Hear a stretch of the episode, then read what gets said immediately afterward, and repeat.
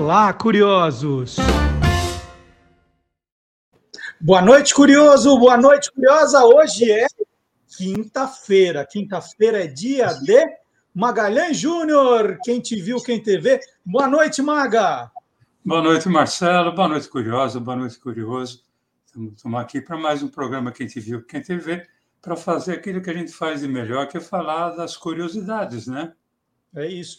Hoje, né, o Magalhães poderia estar perfeitamente no Olá Curiosos, mas não está, e eu vou explicar por que depois da vinheta.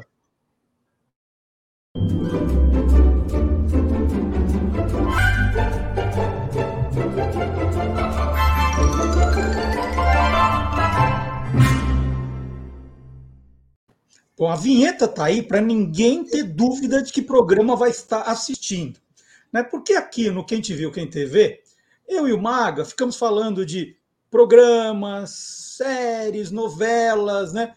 tudo né, que conta a história desses quase 72 anos da televisão brasileira. Mas hoje o Maga resolveu fazer uma surpresa para mim e ele planejou um grande painel de curiosidades, não é isso, Maga? É, Marcelo.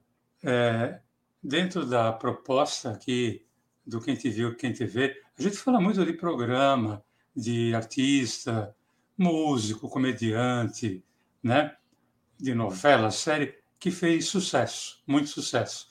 Agora, nem sempre a TV é constituída de gente que faz muito sucesso. Às vezes o, o artista ou o programa ele faz parte da história da, da TV, mas às vezes não é lembrado, sei lá, é muito tempo, no tempo em que ele ia ao ar não existia internet, né? As, os recursos são poucos para que você colha informações. Então a ideia hoje foi justamente montar um painel de curiosidades. Então vamos começar essa brincadeira aqui. Olha só, gente. Maga, quem foi a primeira musa da televisão brasileira? Olha, eu não posso afirmar que ela tenha sido a primeira, primeira, primeira, mas sem dúvida ela foi uma das primeiras musas da TV brasileira e tinha o nome de personagem de história infantil. Era Cinderela. Que lindo! O nome é legal, né? Que lindo! Não, o seu nome mesmo é Luísa Trevisan. Ela é uma paulista da cidade de Bebedouro e a sua carreira começou aos 12 anos, cantando um programa de calouro da rádio em Ribeirão Preto.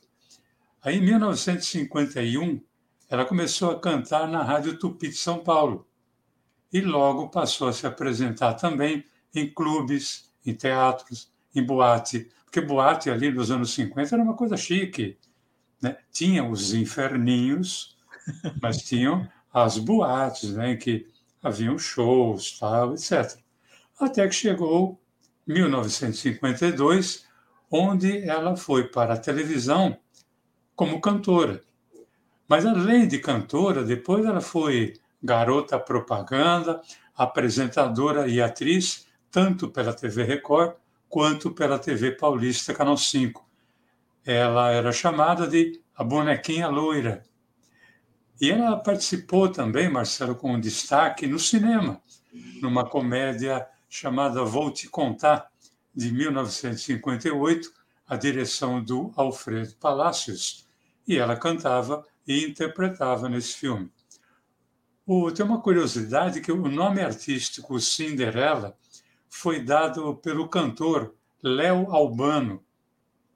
Quando da primeira apresentação da Cinderela, que na época ainda era Luísa Trevisan, quando ela foi se apresentar pela primeira vez na Rádio Bandeirantes. Isso porque os seus cabelos loiros, seus cabelos loiros e o seu vestido, o vestido que ela estava usando, faziam lembrar muito a personagem Cinderela do filme do Walt Disney, que estava em cartaz naquela época. E segundo a própria Luísa Trevisan, foi um puro acaso, porque era o único vestido decente que ela possuía para se apresentar. Né? Que história!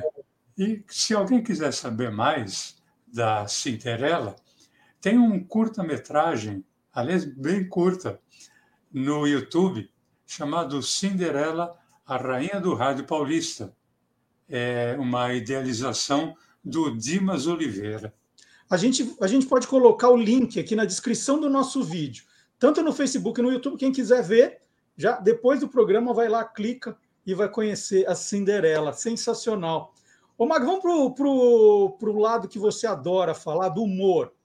Tem algum algum personagem assim que, puxa, ninguém mais lembra, ninguém mais fala do humor que você foi lá e falou, achei? Olha, tem vários, vários e várias. Mas eu achei um que eu simplesmente adorava. Eu começo falando de José Damião, ou simplesmente Damião. A curiosidade é que o Damião foi um comediante que jamais abriu a boca na frente das câmeras. Ah, é? é.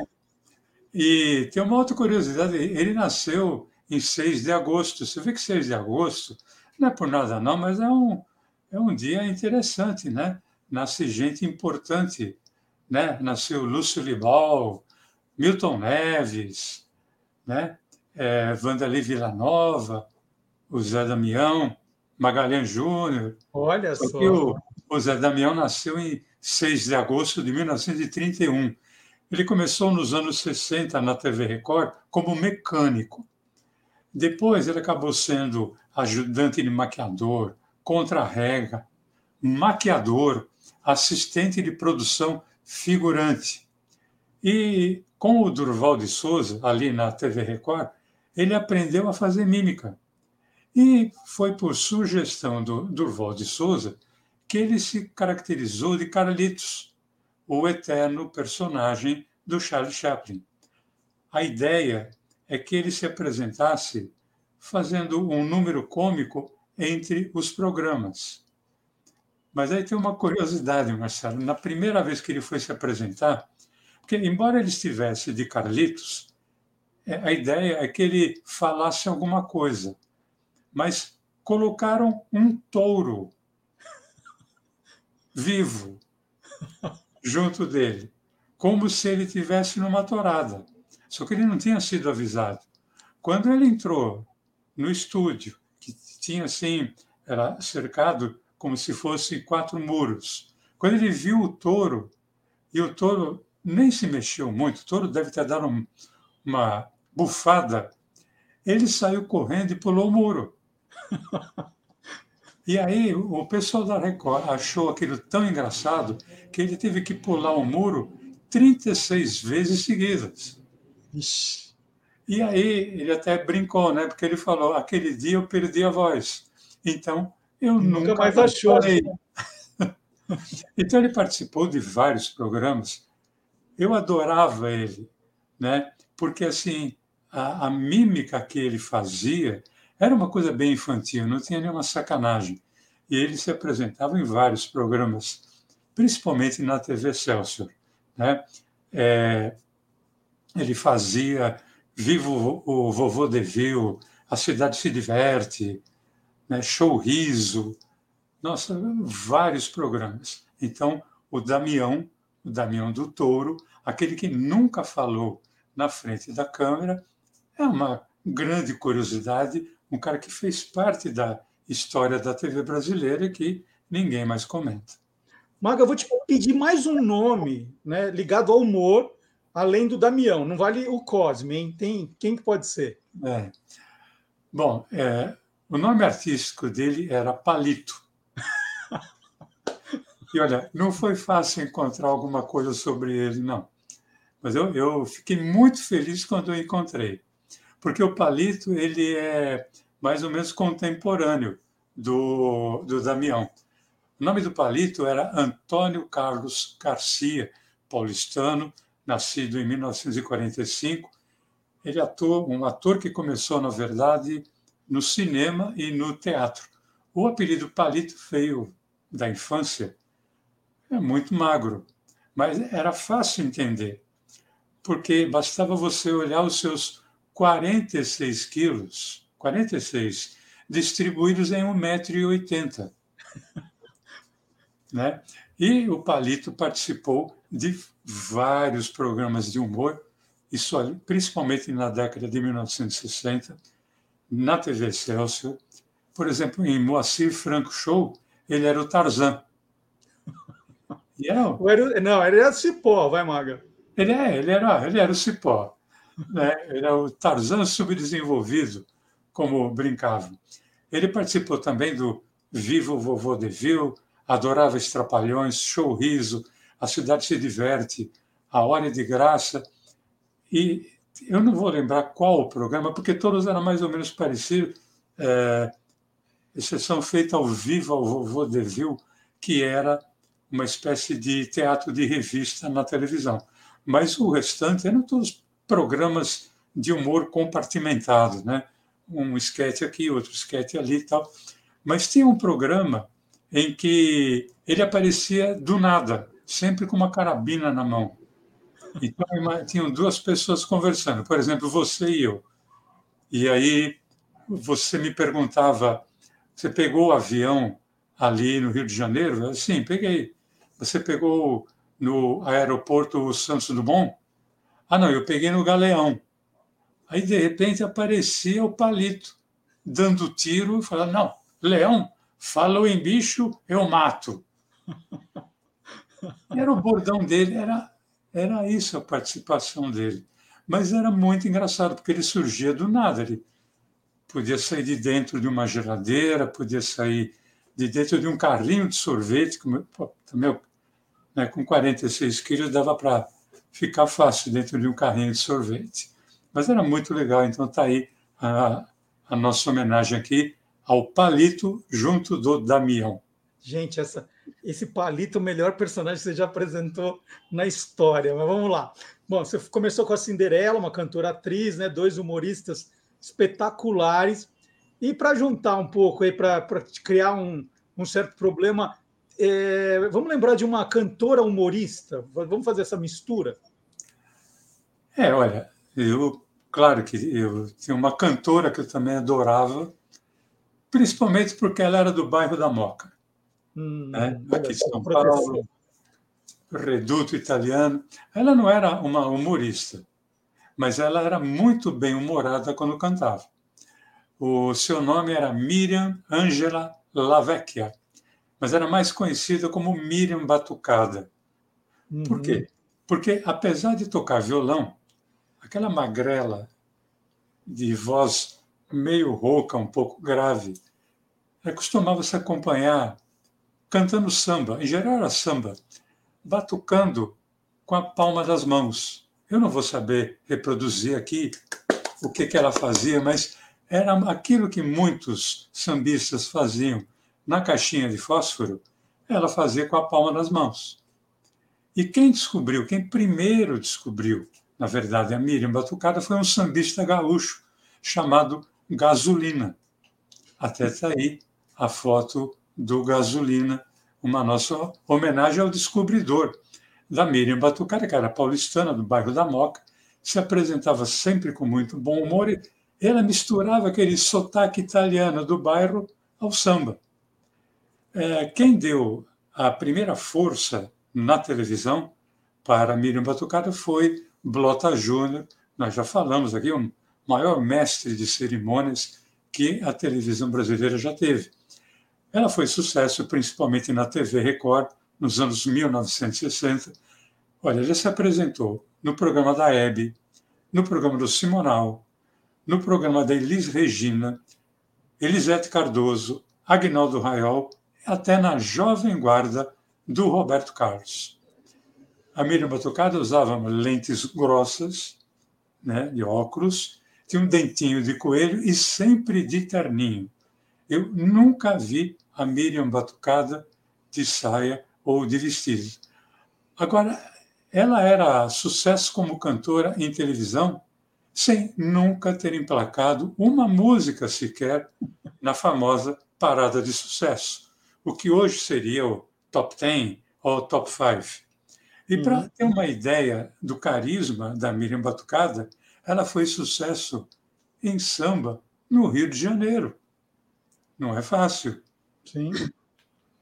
Marcelo, e tem um, eu tenho um depoimento, porque assim, eu, cara, eu tinha meus 13, 12, 13, 14 anos, e eu, eu ia muito em rádio, porque os, as rádios tinham um programa ao vivo, já não era mais com auditório, mas era com presença de público no estúdio.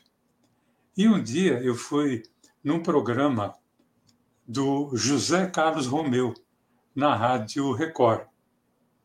E quem estava lá era a Miriam Batucada. E o José Carlos Romeu não me conhecia, mas tinha eu, tinha mais umas meninas, mais uns dois ou três caras ali. Ele virou para mim e falou: Como é seu nome? Eu falei meu nome inteiro, que já quase tirou a estação do ar. Né? E fala Alinton Magalhães Júnior, o cara pensou que era brincadeira. E ele falou: Onde você mora?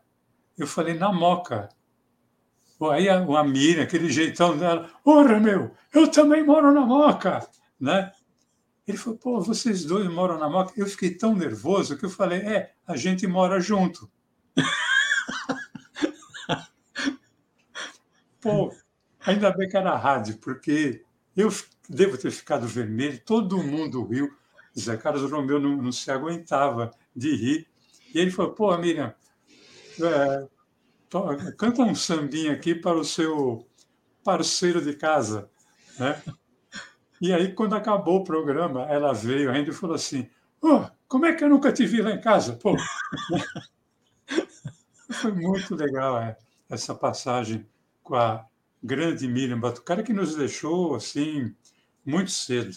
Né? Ela uhum. faleceu em 1974. Tem até uma vila aqui perto de onde eu moro, que é a Vila Miriam Batucado, homenagem a ela. Maga, e, puxa, eh, o programa começou maravilhosamente bem. É, agora eu queria, eu estou tentando te pegar de algum jeito aqui, colocar situações mais difíceis. A gente sabe que o público adora quando você fala de aquelas séries de sobrenatural, né? Isso faz um maior sucesso.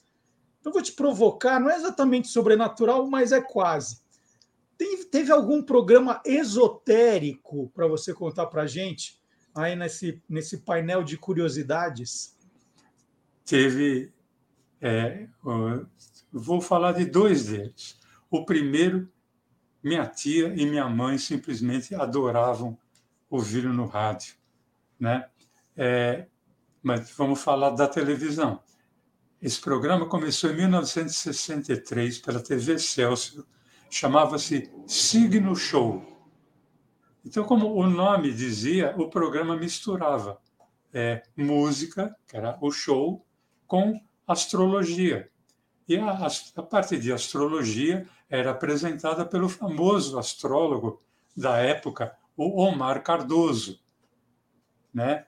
Uh, Omar Cardoso ele tratava da parte esotérica do, do programa, falando da relação dos astros e os signos, principalmente com cantores e cantoras que iam se apresentar. E como eu falei, minha mãe e minha tia adoravam o Omar Cardoso, sabe aquela coisa de não vamos sair de casa hoje porque o Omar Cardoso falou, tá, etc, etc. Uhum. Né? E ele tinha é, como co-apresentadora a atriz, locutora e apresentadora Lourdes Rocha. Lourdes Rocha era quem fazia assim a apresentação da parte musical.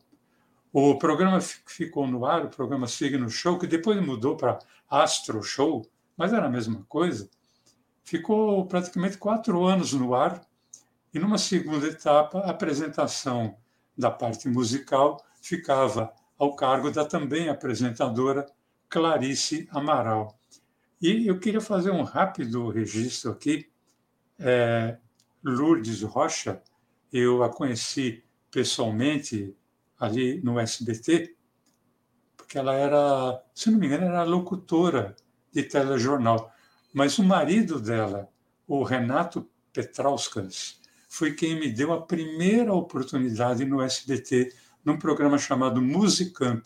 para escrever as histórias de Pedro Malas Artes. Então, minha vida tá, profissional está mais ou menos ligada a, a Lourdes Rocha. Um agradecimento, meio que por tabela, a ela, saudosa Lourdes Rocha, e ao saudoso marido, o Renato Petrauskas.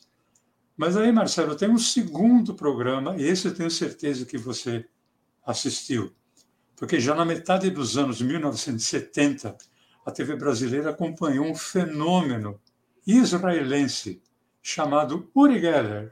Sim, entortei todo o faqueiro da minha mãe por causa Todo mundo entortou. Uri Geller foi um fenômeno televisivo, né? Ele se apresentava como paranormal, capaz, segundo ele, com a força do pensamento, entortar garfos, colheres, né? ou então fazer um, um relógio analógico funcionar, mesmo se ele estivesse quebrado há tempos. E olha, as suas apresentações, principalmente na TV Globo, ocorriam ao vivo, horário nobre, e com direito à apresentação do consagrado jornalista Hilton Gomes, né? o cara que apresentava ali o Festival Internacional da Canção. E ali no palco, com a presença de plateia, programa ao vivo, plateia principalmente infantil. Ele fazia, dentre outras coisas, os seus trabalhos como o de cortar o cabo de uma colher usando apenas um dedo. Era uma coisa muito maluca. Né? E o, o fenômeno do Uri Geller, é, o Uri Geller foi um fenômeno tão grande, Marcelo, que em 1976 o time do Flamengo tinha no elenco um ponto esquerdo que era super habilidoso, driblador, chamado Júlio César. Uhum. Ele costumava entortar os seus adversários num um paralelo ao Uri Geller, que entortava faca, entortava garfo e tal, o Júlio César passou a ser chamado de Júlio César Uri Geller. Sim. Chegou aí para a seleção brasileira, mas teve abreviada sua carreira por uma contusão muito séria. Muito séria. E, e tem um detalhe né, do Uri Geller, não o Júlio César, Uri Geller israelense, que era quando ele ficava, ele não falava português, então ele era sempre traduzido, né? alguém fazia uma tradução simultânea ali no, no palco, mas ele tinha aprendido já algumas palavras em português, ele ficava olhando o relógio, um relógio digital, um despertador, você vai lembrar disso, imagino. Ele encarava o relógio, de repente ele falava: funciona! e o, olha, o relógio voltava a funcionar. Também, desse jeito. Até se eu fosse o relógio, funcionava. Nossa, até meu avô funcionava. Mas, olha, foi muito legal essa lembrar de é, Omar Cardoso e lembrar de Uri Geller, dois esotéricos que andaram e fizeram parte da história da TV brasileira. O Mago, eu me divirto também quando você lembra de uns programas com os nomes meio estranhos, assim, que você fala, não, não é possível que teve esse tipo de programa na televisão. Tem algum aí para ah. você contar que é novidade? Novidade para a gente, né? Para você não. Não, olha, eu, eu não entendia muito bem, porque assim, esse programa, quando começou, não tinha televisão em casa ainda. Mas como esse programa ficou por quase duas décadas no ar, eu acabei assistindo quando criança, pré-adolescente e adolescente. Foi uma criação de um cara chamado Hélio Xavier de Freitas. Na TV Tupi, em 1956, ele teve a ideia de apresentar um programa aos domingos pela manhã, é, dedicado a toda e qualquer pessoa que estivesse pensando em alugar, vender ou comprar imóvel. E esse programa chamava-se Imóveis em Revista. Cara, é uma ideia sensacional, uma grande sacada. Porque o que ele fazia? Ele simplesmente levava para a TV a famosa lista de classificados que se via nos jornais dominicais impressos. Né? Então você põe ali na TV Tupi de manhã, tipo 10 horas, alguma coisa assim. Você fala imóveis em revista, pessoas ali que queriam alugar, pessoas que é, estavam alugando, né, colocando para alugar, pessoas que queriam comprar, pessoas que queriam vender. No início ele apresentava sozinho, depois, é, como sempre, né, passou a, a ter o auxílio de uma garota propaganda para dividir um pouco os trabalhos, tanto que passaram pelo programa, é, garotas propaganda, das quais nós já falamos aqui no, no programa, citar três delas, Idalina de Oliveira, Neuza Amaral e Luci Reis.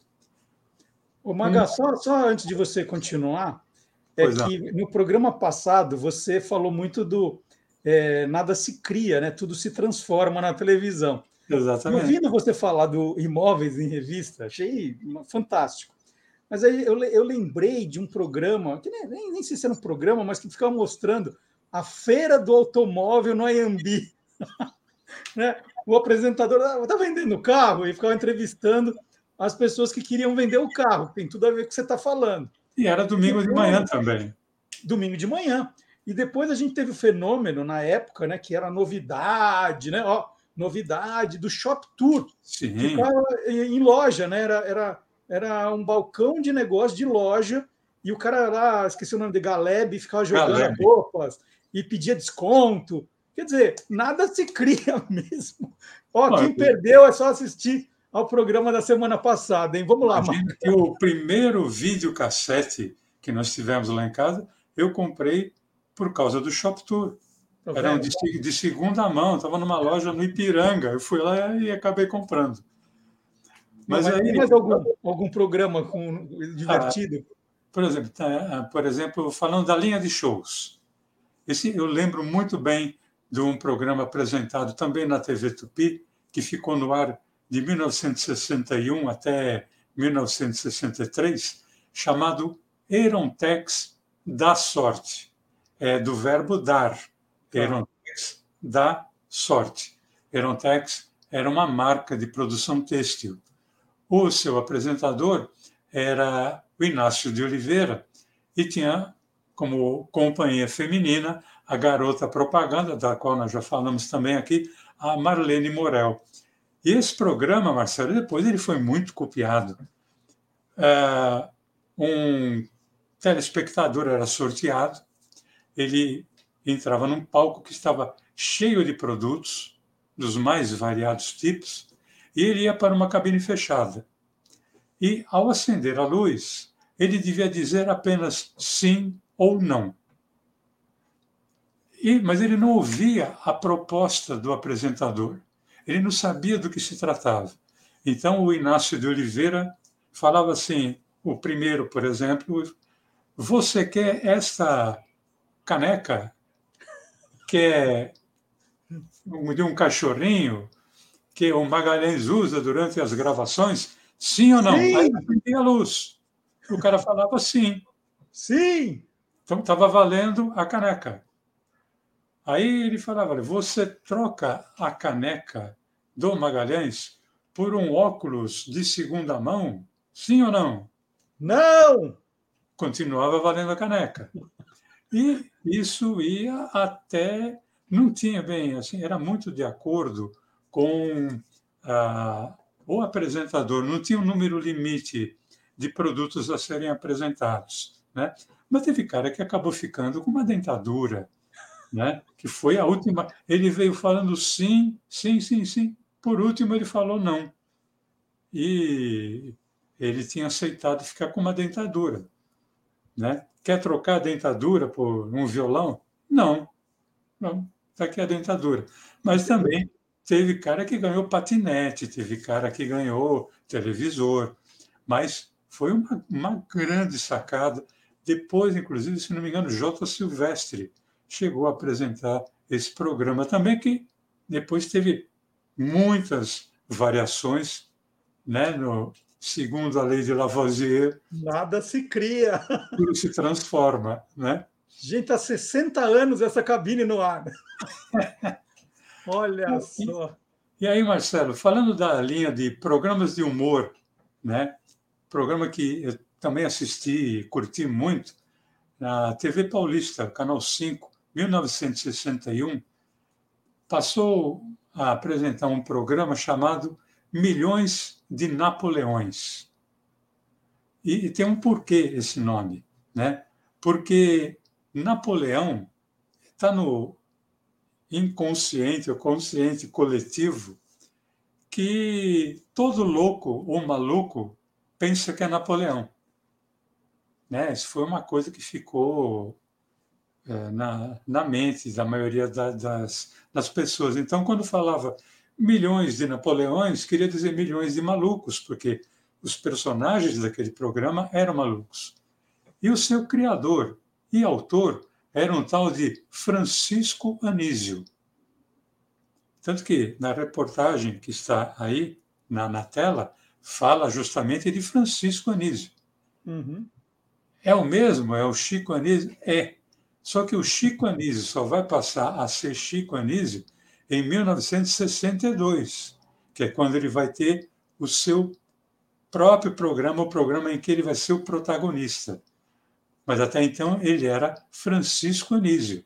Ele era um dos Napoleões, que tinha Jorge Loredo, Homem de Mello, nós falamos semana passada, uhum. é, Nancy Vanderlei, que na época era esposa do Chico Anísio, Raquel Martins, e ele, Francisco Anísio, tinha participação com um personagem sensacional chamado Urubulino, que era um sujeito de voz cavernosa, sempre todo de preto, olheiras, e que procurava sempre ver o lado negativo das coisas.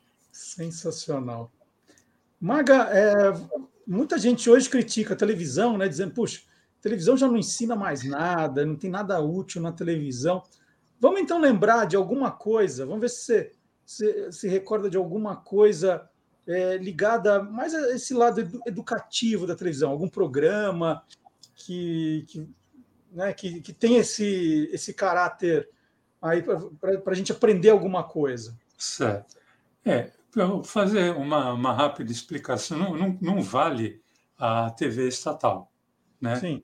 Porque, por exemplo, TV Cultura, TV Educativa, é, teria que, por DNA, fazer jus ao nome, né? ser uma emissora cultural e ou educativa, ou, enfim. Mas falando principalmente da TV aberta, a TV que eu comecei a assistir né, quando eu era pequeno, e TVs que não eram TVs de cunho estatal, TVs privadas, emissoras privadas. Nós já falamos aqui, por exemplo, no, no, acho que dois anos atrás, quando nós começamos o Quem Te Viu, Quem Te Vê, de Sabatinas Maisena. Sim. lembro muito bem. Mas falar de uma outra coisa. Em 1963, eu estava no primário, né? A TV Cultura, que não era estatal, ela pertencia aos diários associados, os mesmos diários associados ao qual pertencia à TV Tupi, a TV Cultura apresentava de segunda a sábado, pelas manhãs, uma hora e meia de aula televisiva para o curso primário.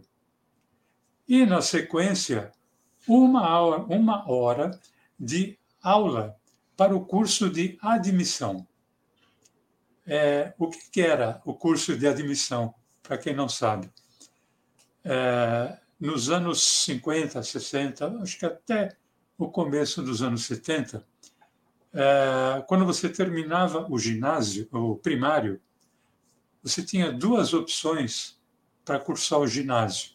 Ou você ia para uma escola particular, então era simplesmente ir lá e fazer a matrícula, ou você pleiteava uma vaga numa escola pública. Escola pública, gratuita. Então tinha um exame seletivo, que era como se fosse um vestibular. Eram quatro dias. Um dia era aritmética, no outro dia era português, no outro dia era ciências. Era um vestibular uhum. para ingressar no ginásio em escolas públicas. E não era fácil, tanto é que tinha curso de admissão. E a TV Cultura fazia essa parte educativa, dando aulas para o curso é, do primário e, na sequência, aulas para aquele que queria fazer o curso de admissão. Eu, por exemplo, teve um ano que eu estudei à tarde, então de manhã, entre desenhos tal, não sei o quê, a minha mãe colocava ali na TV Cultura, estuda um pouco, menina, né? Porque ali não tinha como. Falava assim, filho, vai, é, mãe, posso ir jogar bola? Não, não, vai ver televisão. Né? É, vai ver televisão agora. Que, essa hora que ver televisão não era fácil. É isso. Ô, Maga, para terminar, tem algum programa para colocar nesse, nesse baú do Maga de curiosidades? Algum programa politicamente incorreto que você fala assim, hoje esse programa não teria mais espaço, não passaria mais? É, eu acho que talvez hoje até passasse de tarde, né? ou passasse de manhã, né? porque mudou tanto, mas na época em que ele foi veiculado, esse programa do qual eu vou falar, ele, ele era criticado, mas ele chamava muito a atenção.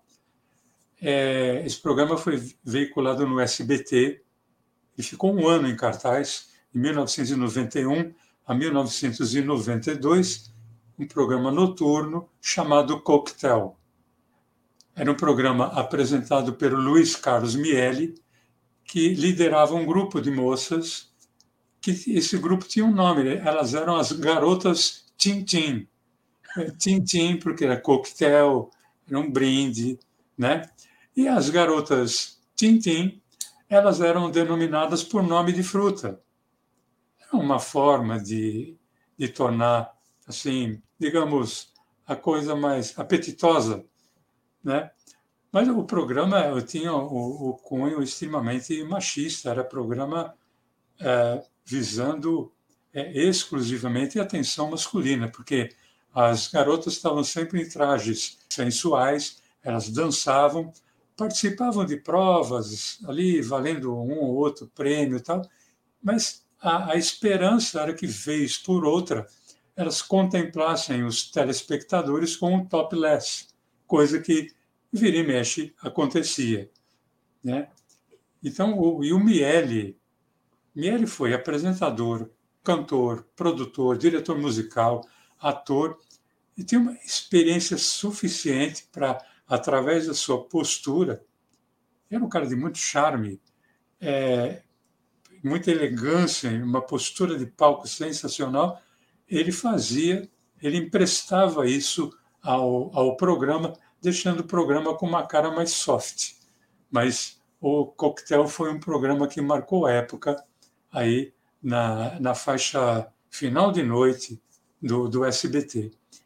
E rapidamente, Marcelo, tem um, uma, uma passagem com o Miele que foi sensacional. Eu fui apresentado a ele, fui apresentado pelo Carlos Alberto de Nóbrega, que eles já se conheciam, dos tempos de Record, TV Rio, é, Globo, né? E aí o Carlos Alberto falou, olha, isso aqui é o, é o Magalhães, o Maga, que escreve a praça também. Então, eu falei, pô, legal, né? muito prazer e tal. E ele sempre muito educado, tal, cara fino. Naquele tempo, o SBT, eh, me desculpa quem não é de São Paulo, é, o SBT ficava num bairro chamado Vila Guilherme, onde já havia sido é, já haviam estado instalados os é, estúdios da TV Excelsior. É um local próximo ao rio Tietê. Uhum. E ali, quando chovia, de vez em quando ele ficava não só próximo, como dentro do rio Tietê. Fazia parte. A emissora enchia d'água. Né? E eu tive, não vou dizer privilégio, que vou colocar bem entre aspas, privilégio de ver numa enchente do SBT Silvio Santos sair de barquinho, né? ele tinha uma brigada de incêndio, embora no nosso caso fosse enchente. Então saíram dois é, bombeiros, um empurrando o barquinho, Silvio sentado, e um ao lado que estava garoando com um guarda-chuva aberto. E o Silvio sendo aplaudido pela rua. Tá? Silvio jamais ia deixar de ter aproveito dessa situação. Nesse dia em que eu fui apresentado ao Miele, isso aconteceu um pouco antes da hora do almoço, à tarde caiu o mundo e o SBT encheu d'água. Não deu para a gente sair. E eu estava num, num local que era chamado Palácio das Águias, que era o único lugar que tinha dois. Não, não era o único, mas tinha dois andares, tinha três andares. Então não, a água não chegava lá. E o Miele estava lá, provavelmente tendo ido falar com a diretoria, e aí a gente estava na, na escada olhando aquele mar dentro da, da emissora. Você conseguia ver, através de um portão aberto, a rua, também um mar, e o Miele falou: ah, Isso daqui é sempre assim? Eu falei: Ó, oh, Miele, se não te falaram, é nessa época do ano aqui, porque era verão, tal, aqui uma vez por semana enche d'água, tanto que aí contei, né? Uh, dias atrás, aí o Silvio saiu de barquinho. Aí o Mélio olhou e falou: Poxa vida, né? Acho que o único judeu que sabia andar sobre águas era um outro que foi crucificado. Uma tirada que ele foi pensar num, curto espaço de tempo que o Silvio é de origem judaica e tal, etc. E saiu com essa que eu achei simplesmente sensacional. Uma grande lembrança do grande Luiz Carlos Miele. O Maga, agora participando do Erontex da Sorte. Magalhães, tem mais curiosidade por hoje, sim ou não? Não! Ô Maga, quem gostou do programa deve deixar o joinha para gente. Se não se inscreveu ainda, se inscrever no canal. Sim ou não? Sim! Maga, um trecho do Quem Te Viu, Quem TV de hoje vai ser exibido no próximo sábado no Lá Curiosos? Sim ou não? É, é, é, sim! Ô, Maga, e na semana que vem tem mais surpresas no Quem Te Viu, Quem TV? Sim! Muito bem! então, Maga, super bacana. Eu acho que eu vou pedir só para você contar uma curiosidade, viu? Tô, tô, gostei tanto, me diverti tanto, que eu vou, vou pensar no assunto. E então, olha, o Maga deu todos os recados e na semana que vem tem mais um Quem Te Viu, Quem TV. Certo, Maga? Sim ou não? Sim, claro.